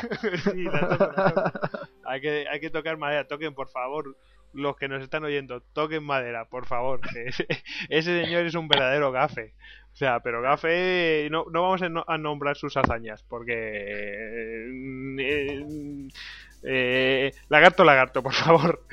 Pero... Otro, día si quieres, que yo las tengo por ahí recopiladas. Tremendo. Eh, ¿Qué pasó? ¿Qué pasó? Pues, ¿Lo cuentas tú o lo cuento yo? cuéntalo, cuéntalo. Pues no lo saben bien si tenía poco lastre la, la, sabiduría de los que hacían barcos de entonces, pues no es la que tenemos ahora. Hay sabiduría que se pierde. Y algunos dicen que tenía poco lastre, que no estaba bien equilibrado y que llevaba las, las puertas abiertas. Otra vez, qué casualidad. Y, y yo me inclino más que lo remolcaron mal. Y que esos barcos no estaban hechos para remolcarse de esa manera, con los remolcadores de ahora. Y claro, el barco zozobró, hizo como son un cascarón de nuez y se vino, se dio la vuelta entera. Y se dio la vuelta entero y Curro saltando por la borda a salvar el pellejo. Pero un, un detalle, añadir. Eh, ese barco no iba a dar luego la vuelta al mundo. Sí, sí, sí. Sí, sí, no, y, la dio. La dio, de hecho. Sí, sí. Madre mía. Sí, yo que las fotos que he visto de él eran en el puerto de Osaka. Creo que lo he visto yo en el puerto de Osaka. Creo, ¿eh? No estoy seguro. Pero bueno. Pues supongo, porque yo me acuerdo que sí, que en esa época en el telediario era, además, la nao Victoria, su hundimiento y el incendio del, pabellón de los descubrimientos. o el pabellón de los descubrimientos, obra, bueno, no es que el incendio lo provocara él, pero su mera presencia ya incitaba a ello, que, que, estaba quien allí, Yáñez. Otra vez. Estimuló los, los malos los, los malos hados. bueno. Bueno, pues eh, bueno, ese es nuestro caso. Y ahora vamos a hablar. Mm, bueno, podemos hablar. ¿Cuál preferís? ¿El más famoso, el que todo el mundo conoce? Eh, bueno, sí, vamos a hablarlo así y luego hablamos de la mayor tragedia naval de Estados Unidos. ¿Os parece que hablemos primero del Titanic? Sí, está bien. Bueno, el Titanic ya lo conoce todo el mundo, ¿no? Eh, de todas maneras, para hablar del Titanic, yo creo que un tema menos conocido son los otros Titanic. O sea, porque es una serie de tres barcos. Eso, cuéntalo. Y todos se hundieron. Todo el mundo sabe qué pasó con el Titanic, cuál fue el problema con el iceberg y todas esas cosas. Bueno, ¿qué pasó con los otros dos? Bueno, yo, yo oí un, un hundimiento que, que me hizo mucha gracia, fue el del Olympic. Sí el Olympic Barco Hospital, que, durante la Primera Guerra Mundial le metieron torpedos, dio con minas y el tío aguantó a flote. Hasta que, creo que fue con una mina que chocó cerca de las islas griegas y le abrió el fondo. El barco eh, creo que era recuperable, o sea, intentaron vararlo en, en tierra, pero claro, ¿qué pasa? Algo que ya hemos añadido muchas veces llevaba las ventanas abiertas. Oh. O, sea, que el barco, o sea, imagínate un Titanic a toda máquina, sí. con 300 enfermeras a bordo, sí. se dirigía a, a varar contra, contra la costa en una isla griega cuando empezó a entrarle el agua por, los, por las ventanas abiertas. Pues siguió navegando en modo submarino hasta que dio con el fondo. Madre mía. Este fue uno, uno de los de la, de la clase Titanic, el Olympic. Es que sí, nunca, falla. Es, que ese tipo de errores, pero son recurrentes. Cuando dice Napoleón que él no, no, no, inventó nada, que lo aprendió todo la historia de otros, lo que habían hecho otros. Pues en este caso nosotros no terminamos de aprender lo que ha sucedido en otras épocas. Bueno, ¿y cuál era el otro? ¿El, el, otro gemelillo? El otro se iba a llamar, creo que era Gigantic, pero al final le pusieron Britannic y ya se cuidaron mucho de decir que era insumergible. Ya decían, muy seguro. sí, sí, no vayan a Y esta voz, a voz de pronto no me acuerdo cómo, pero creo que también, que también cayó en la guerra. Pero no me acuerdo muy bien cómo fue.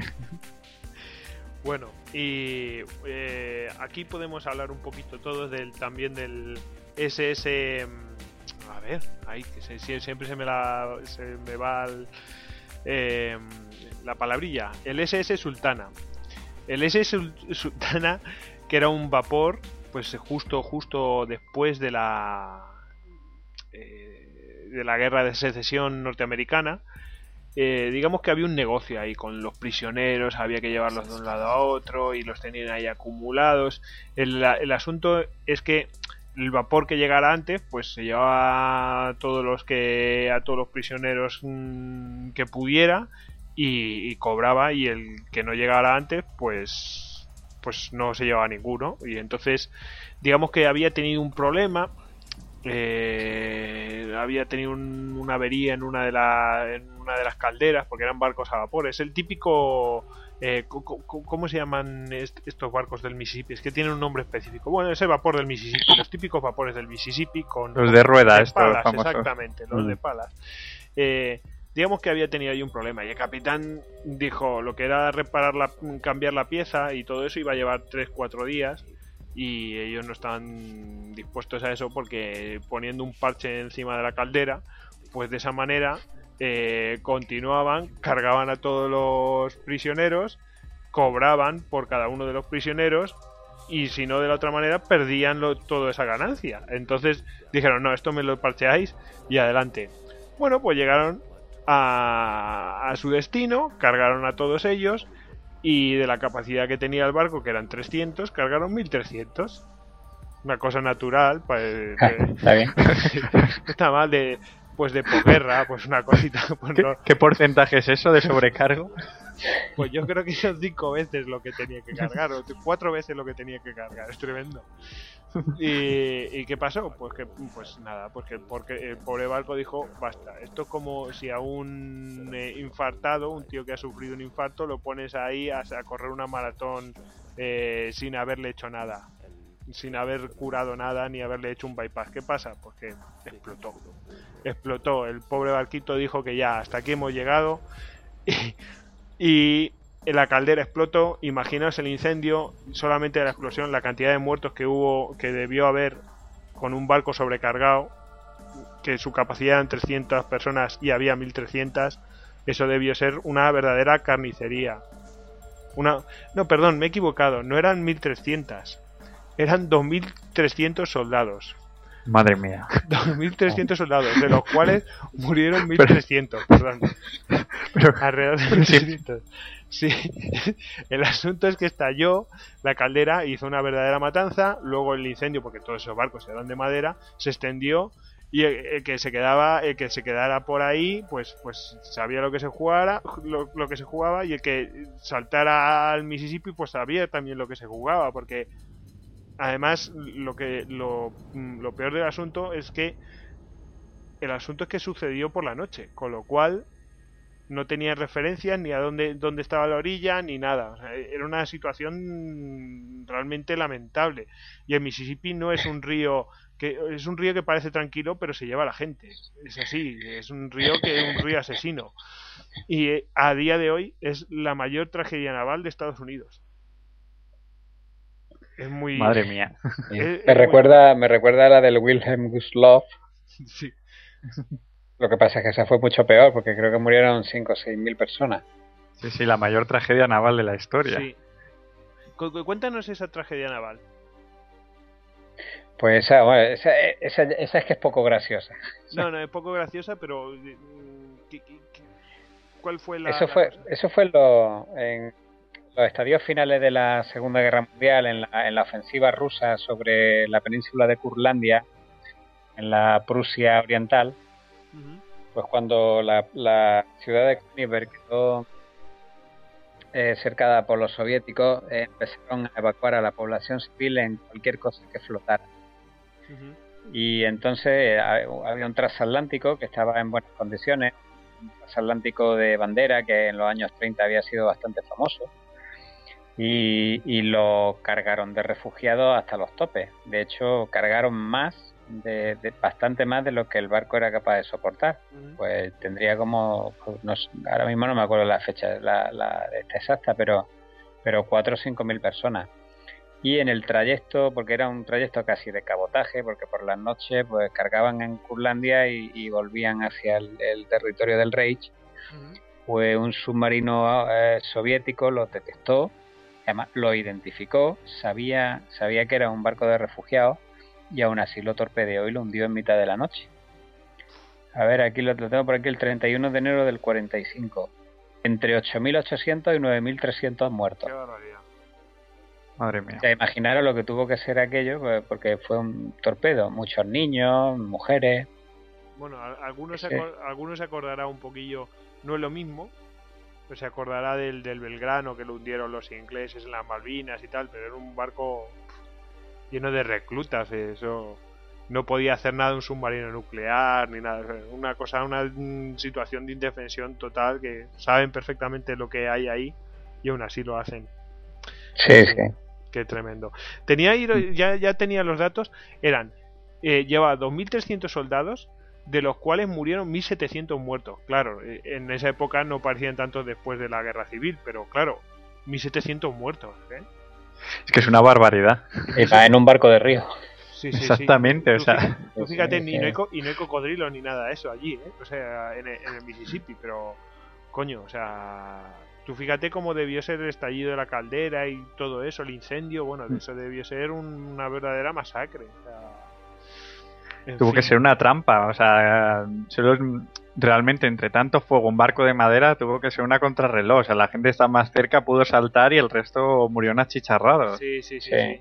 Dice, el Sultana estaba legalmente registrado para llevar 376 pasajeros y tenía seis veces más a bordo. en lo que se eh, fue toda una corrupción de los oficiales y todo esto y lo permitieron. En fin, fue fue tremendo. ¿Qué vamos a hacer?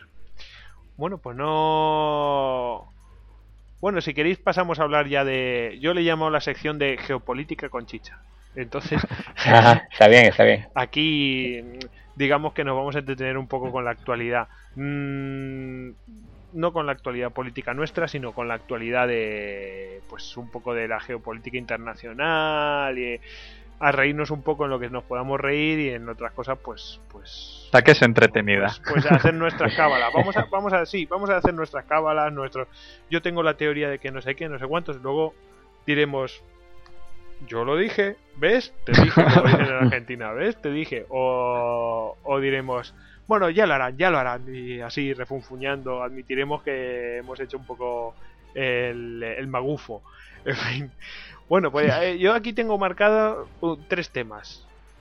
Irán y su nueva televisión en español, las Malvinas y el RERRE y el partido de Egipto. ¿Cuál preferís para empezar? Pues mm, las Malvinas, las Malvinas están bien. Bueno, vale. Eh, a ver, las Malvinas. las Malvinas. Pues eh, resulta que en Argentina no saben nada de lo que está pasando en las Malvinas. Y aquí no dicen tampoco nada, ¿eh? Sí, no, aquí hay algún titular que otro suelto, pero no terminan de decir qué es lo que está pasando. Si es que está pasando algo. Yo es que creo que, es un poco guerra de gila. O sea, de hablar mucho y hacer poco. Hablar mucho y hacer poco. Bueno, o sea, de. Sí, o sea, esa, esa, esa tensión que siempre hay entre Inglaterra y Argentina de las Malvinas son mías, los otros pasamos. Inglaterra está en un momento en que su flota la está disminuyendo a mínimos históricos, los otros les vacilan un poco y les prestan les prestan caso. No creo que o sea, les hacen caso, no, no creo que la cosa vaya más allá de eso. ¿Sabes lo que a mí me extraña? Que es que en Argentina no se dice nada de esto. Eso es lo que a mí me escama. Porque si tú quisieras hacer eso, pues lo haces público, haces así, te, te, te aporreas el pecho y dices, oh, aquí estoy yo y además eh, soy muy patriota, como a los argentinos les encanta Pero... Sí, pero Argentina, ¿qué tiene realmente? O sea, ¿qué, les va a presentar a los ingleses? ¿Cómo, cómo les puede reconquistar Malvinas ahora mismo? Sí, ¿y, los ingleses qué van a llevar? Eso es lo que. Ahí está, ¿qué van a llevar? es, que, es, que es una guerra. No, va a haber guerra por ausencias. Voy a buscar la noticia, pero Amanda un buque eh, hoy mismo he visto la noticia que habían mandado un buque los, los ingleses. O sea... ¿Qué, barco han mandado? Exactamente. Eh, a ver si te lo puedo confirmar. Pero vamos, que han mandado. Son los, típicos gestos diplomáticos, las demostraciones. Sí, de, te apoyo, apoya a la población, pero. Sí, sí, es, es, la típica demostración de fuerza. Voy a buscarla. Creo que lo vi en, Libertad Digital, estoy seguro. Em, sí, creo que estaba por ahí, sí. Eh, pero bueno. Es curioso eh, que los argentinos no se hayan enterado, porque siempre el objetivo de Argentina cuando mienta a las Malvinas es tranquilizar a su propia población o intentar hacer que esté pensando en otra cosa en vez de los problemas domésticos.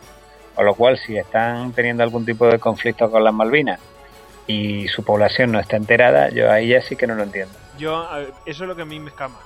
Eh, eso es lo que me escama, porque si la población argentina no está, no está enterada y aquí tampoco están lanzando información, porque la verdad, si hay un conflicto internacional, lo primero que dirían, coño, y más habiendo argentinos aquí, es hablar de ello. A mí me escama mucho que nadie hable de ello. O sea, es una cosa que es realmente extraño. Habría que ver el calado del conflicto, realmente. ya lo Porque yo lo que tengo, lo que tengo entendido es que han, han, como que han cerrado el espacio aéreo poniendo como excusa maniobras militares para que los aviones chilenos que abastecen Malvinas no, no lleguen. Entonces, realmente, ¿dónde está el punto donde va ahí un conflicto? Yo es que yo tengo una pequeña teoría, ¿eh? Ahora, este, mi teoría magufo. Vamos a ver. Yo, magufo. yo, yo creo que, digamos que Argentina se está preparando el terreno para decir, bueno, si nos peleamos, ya te lo advertí. Eh, y las cosas últimamente en el mundo están un poco revueltas. Y en caso de un posible conflicto, yo creo que ahí Argentina eh, va a hacer lo del buitre y va a aprovechar y se la va a llevar. Pero se está preparando el terreno así como, como de tapadillo, en plan. Pues eh, si tú te vas a meter en una guerra gorda, mm, yo como te descuides te voy a quitar las Malvinas. Y se lo ¿Pero cómo? Sí, digamos que imagínate, de, ponte, en una situación en la cual eh, hay una guerra muy gorda, o sea, muy gorda entre, entre las potencias occidentales y, las orientales, y mm, en medio de esa guerra, pues cuando tienen todo su potencial desplazado hacia, hacia sus objetivos, los ingleses y las potencias occidentales, pues coge Argentina y dice, pues mm, como te mm, cojo y aprovecho y te quito esto. Como hicieron, como mm, se pensaron los ingleses que iban a hacer los españoles con Gibraltar eh, durante la Segunda Guerra Mundial. Pues una cosa así. Sí, lo que pasa hoy en día a, grandes males, grandes remedios. O sea, aunque estén empeñados en, en el Golfo Pérsico, tú pones dos submarinos nucleares en la boca del Plata y, destro y destrozas la economía argentina. Sí, sí. O sea, que no hace falta no hace falta ni mandar aviones ni soldados ni nada. y está, acabo, acabo de ver el barco que han mandado, que es el HMS Dauntels. Es una Type 45, o sea, es el equivalente a nuestras Aegis, o sea que con eso puedes controlar, exactamente, puedes controlar todo el cielo argentino. Y yo creo que el avión argentino más moderno participó en las Malvinas, o sea, en la guerra del 82, o sea que el que tiene más moderno es el, el Etendar, el Super Etendar. Sí, el Super Etendar, o sea, tiene Miras 3 todavía, Pucaras, que son, Skyhawk, Skyhawk del Vietnam, o sea, es que es una cosa yo es que realmente no, no me no tienen fuerza de disuasión. No, no, no, no tiene. Y además, de todas formas es que si ella, si fuera una, una, una acción, como te diría, eh, meramente política para demostrar poder eh, por parte de la, de la presidenta, pues coño, lo haría público. Pero eso ocultarlo y crear así problemas y tocar las narices así y ocultarlo al pueblo, me huele que apesta. Eso no me gusta nada. Si no, diría lo de siempre, demagogia, y ya está. Pero bueno, eso es raro. Y además, esta, esta mujer está preparando, no sé si está preparando el terreno, está provocando una situación chunga y después va a vender la situación eh, como que han sido los cabrones de los ingleses y va a aumentar su popularidad o qué narices está haciendo. Además, mm, anda con lo del de RR. ¿Qué es el RR? ¿Qué es el RR? El RR es que quiere presentarse por tercera vez. Acaba de ser elegida por segunda vez y ahora quiere presentarse por tercera vez que está prohibido por, o sea, está prohibido por la Constitución, no lo permite. Pero ahí está ella. Y, oye, háblanos de, de la otra opción para La perpetuar la dinastía. La otra, la otra opción, yo, cuando me la has comentado, lo, lo primero que he hecho es buscarlo en Google. El, el King Il Jong el Kirchner. máximo. es que sí, sí, o sea, es- yo creo que tenía que ser el heredero. Yo lo apoyo. Lo banco, como dice, Lo banco, sí. como dice la madre cua- cuando, cuando Maradona le querían echar de, de la selección. Yo, yo lo banco. Sí, sí, sí. Es que, ¿cómo, cómo se llama el, el sujeto? Vamos a verle. Máximo Kirchner. Máximo Kirchner, por favor. Qué pena que no se puedan enviar fotos por, por, por, por las ondas, por favor. Miren la foto de este señor. Es un tío peculiar. Sí, sí, peculiar. pa- parece que se ha comido una vaca entera. En fin, Sí, sí, Media eh, melenita, bigotito. un asado de tira se ha comido ahí, madre mía. Qué elemento. Pero bueno, bueno, no sé, o sea, yo no le veo de presidente de Argentina, pero peores cosas se han visto. En fin, Yo, yo me lo espero todo, yo, vamos. Hombre, eh, Latinoamérica tiene, tiene el listón muy alto. O sea, Oye, un oye. Evo, un, Oye, no un Chávez. La ves cantando, expropiese por la calle con, la, con el tío al lado con la libretilla. joder, el otro día, tengan cuidado que los nacionalizo. A los bancos ahí. Expropiese. Qué tremendo. Expropiese. Para los próximos podcasts voy a, voy a buscar esos efectos y los voy a añadir. Es propio. en fin. Eh, bueno, si queréis pasamos ya a otros temas. A ver, teníamos el tema de, de Irán y el Viva España. Quiero mostraros cómo inauguró eh, Hammanilla. Así, aspira, Hammanilla. eh, la televisión, eh, su nueva televisión, que va a ser todo en español. Venga, os lo pongo y empezamos a hablar de los de los detalles de la televisión cita en cuestión. Viva la paz. Viva de justicia. Viva el pueblo. Viva América Latina. Bueno, un fuera de serie, es como si te hablara Drácula. O sea, Es como si hablara el Papa realmente. qué evento. Pues, ah, ¿sabéis lo que ha hecho el tío? Ha, ha contratado a los de CNN Plus. No fastidies. Sí, lo- los que habían echado a la, a la puta calle, claro, porque cerraron CNN Plus y Telecinco con muy buen criterio puso el canal de Gran Hermano. eh, porque para emitir basura, pues nada, pues nosotros Eh, cogieron y lo- los han contratado y claro, esta gente, yo los entiendo, con 5 millones de parados, como dice Guardiola, pues con 5 millones de parados pues no hay otra opción. Se fueron a Irán y las mujeres se han puesto velo y todo y... O sea... Ah, pero que están en Irán. Sí, sí, sí, sí, sí. Ah, creí que estaban aquí en Yo- España, Yo, en entiendo Irán. que es Oh, allí, allí en Irán, que están grabando desde allí en Irán. oh, la, la hipoteca obliga, de verdad, ¿eh? Sí, sí, obligada, pero de verdad, o sea... Realmente Irán funciona en el sistema. O sea, hace su oferta de trabajo y allí se va. Sí, sí, sí. ¿No iba a ir Clemente? Pues va a CNN Plus. No, pero piénsalo, tío. O sea, lo único que tienes que tener miedo es que te metan un bombazo los americanos. O que te degollen por ser demasiado así. ¿eh? Pero mientras Sí, porque puede, ser catalogado como elemento propagandístico por los servicios de Y inteligencia. revolucionario, claro. Porque, eh, porque va dirigido a América Latina. Sí, sí, Sí, no, sí. pero vamos a ver, ¿cuál es el problema de realmente mm, en un supuesto conflicto entre el Islam y el mundo cristiano, nuestro gran mm, la cosa más sólida que tenemos es América Latina en el sentido de que son cristianos muy creyentes y muy acérrimos. ¿Me explico? Es decir, no no son Sí. no somos los pecadores que hay en Europa que ya estamos de vuelta de todo, ni somos los estadounidenses que son pues pecadores también. No, no, no. En América Latina sí que hay fervor religioso. Sí, Eh, sí. Es así. Entonces ahí sí que tiene un problema el Islam para. Ahí yo veo muy difícil que el Islam se imponga. ¿eh?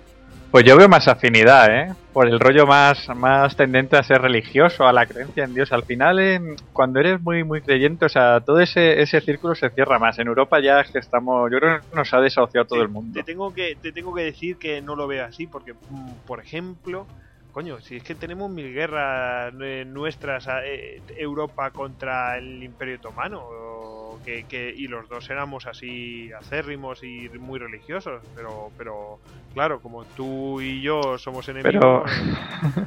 sí, sí. No, no, no, pues eso, que, que, que es que por mucho que... A ver, vamos a ver. Que los dos sean fervorosos no quiere decir que no se puedan dar hostias. Eh, son fervorosos en darse hostias. Ya, pero yo es que veo, veo aquí otro contexto. A ver, cuenta, cuenta. Yo el contexto que veo no es una no es un conflicto Oriente-Occidente. O sea, porque mm, ese conflicto, o sea, es que no tiene sentido realmente, o sea, porque el Islam tiene conflicto con China, con Rusia, con Europa, con Estados Unidos. Yo creo que este es un conflicto propio del Islam entre suníes y chiíes Sí. y los demás metiendo la pala. Hombre, pero es que Sí, sí, o sea- llevan 50 años haciendo eso los Estados Unidos, metiendo O sea, el mayor el mayor enemigo el mayor enemigo de Irán no es Estados Unidos, es Arabia Saudí. Sí, Y cuando Arabia, Arabia Saudí, los, vamos, los que les hace el trabajo sucio es Estados Unidos, porque les conviene en ese momento, les da igual, o sea, les ven como el enemigo, pues les da igual. Y entonces esa- esas tensiones que tienen dentro del mundo islámico, los demás meten la pala, sacan la pala, los chinos lo hicieron con el caso de Urumqi, pues quieren ser revolucionarios los chiíes o los suníes, pues cogemos y apoyamos a Irán o, que- o que quitamos el apoyo a Irán. Rusia, el mismo trato, incluso Rusia ahora se ve muy, es muy flagrante lo que pasa en Siria. Nadie Sí. mete la mano en Siria porque está bajo la- el paraguas ruso. Ruso tie- Rusia tiene allí sus, sus bases y nadie toca a Siria. claro. Y, y, O sea, y- y- vamos a ver, ¿y vosotros en un supuesto de que lleguen a atacar a, a Irán, ¿tú, ¿cómo creéis que se comportarían los rusos? pues yo dudo mucho, dudo, dudo mucho de que ataquen, o sea, que se meta, que invadan Irán, o sea, invadan propiamente y haya un desembarco, no, o sea, es casi imposible. En caso de que sea una guerra naval, pues hay una guerra de bloqueo, de bloquearles, de hacerles pasar hambre. O sea, Rusia está muy cerca, está al otro lado del Caspio. Entonces Rusia va, va a jugar según le convenga, o sea, los intereses. Si Irán le pide ayuda, Irán le promete todo, eh, Rusia les va a echar una mano. Pero también hay que recordar que, que Rusia es el competidor natural en lo que materias primas se refiere de Irán. Si se fastidia Irán, Rusia crece. Rusia ha crecido muchísimo con los conflictos de Irak, de, con Venezuela poniendo embargos al petróleo, o sea, ha crecido muchísimo, se ha, ha convertido a Europa en, en su coto privado Sí, pero de imagi- exportaciones. imagínate que Irán se vuelve una nación, eh, digamos, le ponen al régimen que hay ahora y se vuelve una nación amiga de Occidente y entra a competir directamente con Occidente vendiendo todos sus productos. Es más, nosotros preferiríamos los productos de esos de Irán que, que comprárselos al señor Putin con todos sus Claro. chantajes y todo eso. O sea que a, a- a Rusia tampoco le interesa que caiga Irán así alegremente. Esto es un equilibrio. Claro, por Es- eso, por eso las acciones nunca son contundentes. Siempre hay como un baile. Exactamente. ¿eh? Aunque yo, yo a Rusia sí que yo la veo como una competidora de Irán y yo creo que Rusia no se va a mover nada. A mí el que me tiene un poco despistado es China.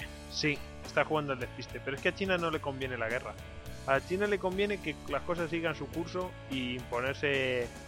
eh, Sí, pero bueno, hay una cosa que está clara, que es que si Irán sigue chuleando y sigue bailando el vals, es porque tiene que tener algún amigo poderoso, si no ya se lo hubieran merendado. eh, sí, de todas formas, últimamente están un poco nerviositos, ¿eh?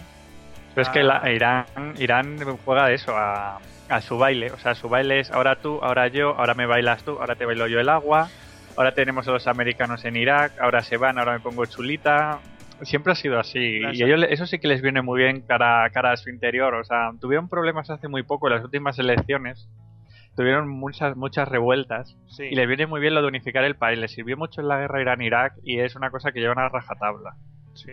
De todas formas, en el, por ejemplo, en el caso de, de- de Irán, últimamente había recibido sanciones y tal, y mm, por lo que he estado viendo no andaba muy bien económicamente. O sea, las sanciones esas que ha promovido Estados Unidos y que Europa al final ha optado contra Irán, que era Europa era la que principalmente compraba los el petróleo a Irán, y ahora China Especialmente España. Sí. España, no sé. España y Grecia, creo. Sí. Qué casualidad. están, están los iraníes bastante jodidos. Por eso mm, mm, había. mm, por ahí había. mm, la gente comentaba que era un ambiente de preguerra porque estaban preparando la situación para un Irán muy debilitada y para meterle mano en cuanto a cuando Estados Unidos le conviniera. Entonces Irán estaba provocando la situación con eso de, la, de las pruebas de los misiles y todas esas cosas.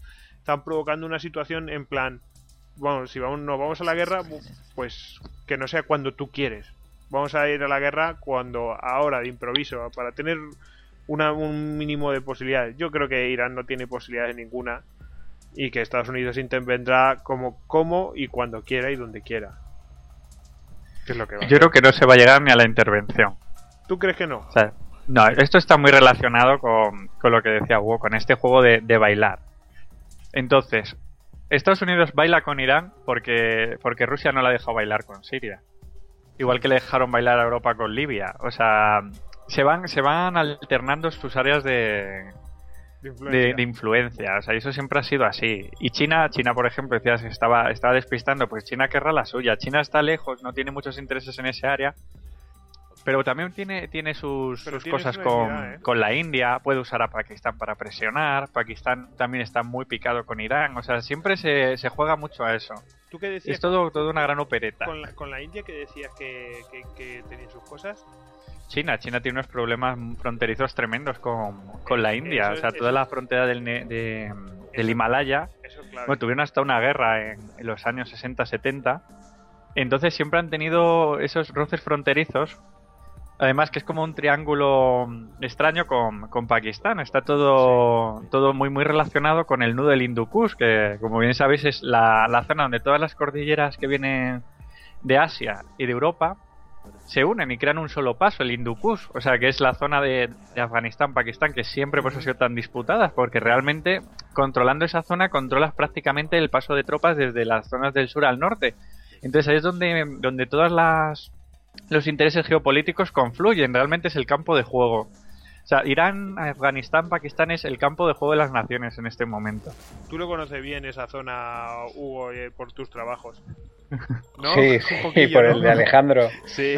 Sí, no, hay por ahí en delaguerra.net, en el portal de historia militar, y pues, puse un artículo sobre este tema, porque además es de vigente actualidad. En la campaña que tuvo Alejandro en Afganistán se parece, se parece bastante a la que están teniendo ahora las tropas de la ISAF. Y los componentes estratégicos siguen siendo los mismos, aunque ahora haya radares y aviación, pero se están tropezando con los mismos problemas que se tropezó Alejandro, solo que Alejandro lo arregló. Mm. Pero claro, lo arregló mientras estuvo allí. En cuanto sacó el pie de allí y se fue para el Indo, pues se le sublevaron al- día siguiente. O sea, es que eso no tiene remedio. Sí, es, es curioso lo de Afganistán, nunca más fue conquistada desde Alejandro Magno. Ay, perdón, me está atacando mi gata. Está, ha visto aquí el Se ha puesto bélica. Ha, ha dicho, estos cabrones, yo quiero intervenir. Que- a ver, eh, sí, eh, esa zona realmente no, desde que pasó Alejandro Magno y temporalmente no ha, no ha podido ser eh, doblegada. Bueno, le- le- las pericias, las pericias de los ingleses allí fue, fueron lamentabilísimas. Sí, y los Ah, rusos también. Los rusos también tuvieron malas experiencias. Lo pasaron muy mal. Sí, hay Realmente es que es una zona muy muy clave, o sea, geográficamente, o sea, es el, es el nudo, es el nuevo gordiano de, de Eurasia, es el, el paso del Hindu Kush, o sea, en el Hindu Kush tienes las grandes, las grandes llanuras del Punjab en el sur y la- las grandes llanuras de los del Turquestán al norte.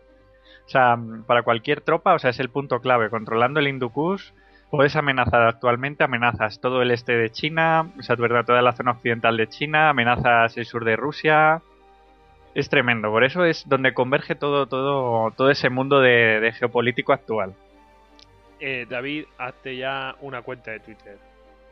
Si gente tengo una. Hazte una cuenta. Tienes una cuenta de Twitter. A ver, dila, dila, dila y que la gente te empiece a seguir, por favor. es David Nagan. David, o sea, arroba David Nagan. Todo Exacto. Vale, pues nada, bueno. Creo que es esa, ¿eh? Te- lo voy a asegurar, porque tampoco me meto mucho. Bueno, bueno, estás, estás, tú pareces el, el crucero bladerezo, de verdad, ¿eh? El HMS Victoria. Soy, soy un, un ser inconstante. Sí, sí, sí. Perdona, es David Nagan. David Nagan, eso. O sea, a más chon imposible. David Nagan, como suena. Eh, esto ya casi lo podemos enlazar con el tema de los de los eh, de- del partido este de, fútbol de Egipto que ha habido en Port Said ha habido 70 73 muertos, ¿no? Pero bueno, no se sabe muy bien, las noticias son un poco confusas. Y bueno, se han matado ahí una afición con la otra. Parece ser que el equipo que iba ganando, la afición del equipo que iba ganando, atacó a la otra y la provocó. Había poca policía. Es todo muy sospechoso. Empieza la gente a decir cómo es posible. Allí en el mismo Egipto empiezan a decir, pero cómo es posible que los que atacaron al principio fueran los que iban ganando. Es muy raro.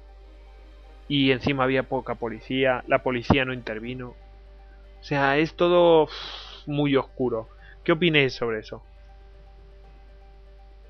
Yo creo que fue un accidente. Yo, yo creo que, que había órdenes de que, de que precisamente un acontecimiento deportivo no desembocara en una revuelta callejera, porque tenía todas las papeletas. Si tú blindas el estadio con el ejército, pues ya tienen una, una, una excusa para, para levantarse contra el opresor y a lo mejor lo que el campo lo que estaba era demasiado poco vigilado y con órdenes taxativas de no, de no entrar a, a las provocaciones. Es, es la impresión que me da, pero también es verdad, como dices, que, que- que el asunto es un poco turbio. Es que Sí, Eh, es un asunto turbio algo. realmente, sí. Di, di- di- di, David, eh, o sea, porque Ah, antes, bueno, antes sí. habíamos estado hablando de que al, al, al, eh, ¿cómo se llama? Al poder militar no le convenían ciertas cosas. que- ¿Sabéis a qué me recuerda mucho lo que ha pasado?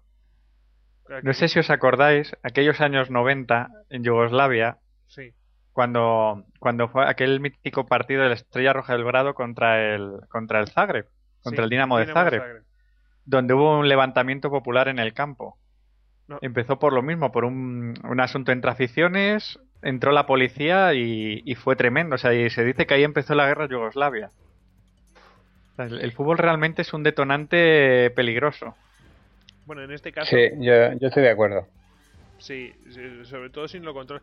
De todas formas, eh, solamente hay que dejar ahí que salga la chispita, les dejamos hacer y a ver lo que pasa. Yo creo que la, a la- Vamos a ver, no digo que lo hayan provocado, pero que esto a la Junta Militar no le viene del todo mal, porque en las últimas elecciones que había en Egipto, eh, creo que era un 70% eran partidos islamistas. O sea, realmente eso es una, una aplastante mayoría de mm, prácticamente de cambio de régimen y los que habían ostentado el poder hasta entonces, a través de Mubarak y todo estos, era la, junta militar y, y después la junta militar era la que tenía el poder y realmente la junta militar ve que el poder se le escapa, es obvio que hay naciones que están presionando para que se controle el canal de Suez. Es- vamos, eso es así y el canal de Suez en manos de una nación islámica mm, yo creo que está claro que no lo van a permitir. Recuerda el 73 cuando lo, lo cerraron. Crisis Sí. mundial del petróleo. Total. ¿Y, y qué pasó? Israel dando hostias por todos lados. Sí, sí. O sea, vamos. Bueno. Pues eh, no sé, que tenéis algo más que añadir. Yo sí, pero daría para, para otra tertulia. que Es que, ¿qué está pasando en el norte de África? Sí. sí, pues mira, pues es un buen tema. Yo creo que podemos, pues, lo, lo apuntamos eh, y ya, obviamente habrá otra tertulia, porque la verdad yo creo que ha salido bastante bien para ser eh, el episodio piloto, digamos. ¿Qué opináis? No sé, ¿cómo, cómo lo veis? ¿Os ha gustado? Pues yo, a mí me ha encantado, ¿eh? O Yo sea, me estaba ha- yo encantado, sí. Esto es un Sí, vicio, sí. ¿eh? ¿eh? Os lo dije. Bueno, pues no sé. yo va- que va- con mis cascos no me manejo bien, no sé si os piso, me piso a mí mismo, No, no, pero no, bueno. o sea, eh, ha estado fenomenal, la verdad. Yo creo que todos nos han escuchado muy bien. Bueno, vamos a recordar los, los eh, el contacto de cada uno de vosotros para que os sigan o pregunten, porque, oye, eh, estas cosas estamos eh, para que nos pregunten, hay alguna duda, para que nos insulten, para que nos vituperen, para que no, para que, yo qué sé, para, para que... Ya nos odian en Argentina y, eh, y en Irán, Y, y en Egipto casi. casi. Y en Rusia. en Rusia. No, yo, yo, eh, no, no, no, no nos tienen por qué, no nos tienen, bueno, bueno, que no nos tienen por qué odiar, simplemente que, que las torpezas hay que denunciarlas. Nosotros hemos contado aquí varios casos de, de incompetencia flagrante en España. Nada, vamos a, vamos a tener que, que promocionar a, ¿cómo era la- el contraalmirante o el vicealmirante Ros, no me acuerdo, Bensky. Ro- Ronzenbensky. Ese pobre hombre, ese tuvo su sino ahí, ¿qué le vamos a hacer? Sí, yo creo que podía ser nuestro, nuestro, nuestro imán en estas tertulias. Venga, nos vamos a poner, cada vez que tengamos que hablar de un hombre desdichado, hablaremos de él. Exactamente, de, Ah, El premio Almirante Rosensvesky, igual que en el AS, premio Almirante Rosensvesky, el, el Vaya Día. Almirante el Rosensvesky. vaya día. Almirante Rosensvesky. Y luego, según avancemos en las tertulias, veremos quién es el, el crack, el dandy y, y el y, Stiles. el, y el duro, el Stiles. Bueno, pues nada, vamos a, vamos a ir despidiéndonos. eh, sin antes recordar eh, a- el contacto de, de David, que es David, A ver, así como suena David. David Nagan. David, David. David a la española, David, así. Exacto, David lo, lo más, lo más Sony que te sale, David Nagan. y el contacto de para que le sigáis a, Hugo Cañete eh, Hugo A. Canete en Twitter o si lo preferís podéis entrar en delaguerra.net eh, y podéis leer por ejemplo el, artículo que hemos trabajo porque es que eso yo no lo llamaría artículo porque es que realmente es, monstruoso. Un, un trabajo ingente sobre eh, Alejandro y los paralelismos que existen de la intervención con, de Estados Unidos allí en Afganistán. Y bueno, y, y a mí me podéis seguir en Gojix barra bajas al duero y el guardia de Gojix que lo tengo un poco abandonado. Y obviamente nos podéis seguir a nosotros en, en este podcast. Histocast. en este podcast. Histocast en las, en las semanas siguientes. En fin, vamos a mandar un saludo, un adiós a, a todos los oyentes que nos hemos pasado de tiempo de muerte, pero bueno, pasé de primero. pues Yo ya- creía que no íbamos a llegar.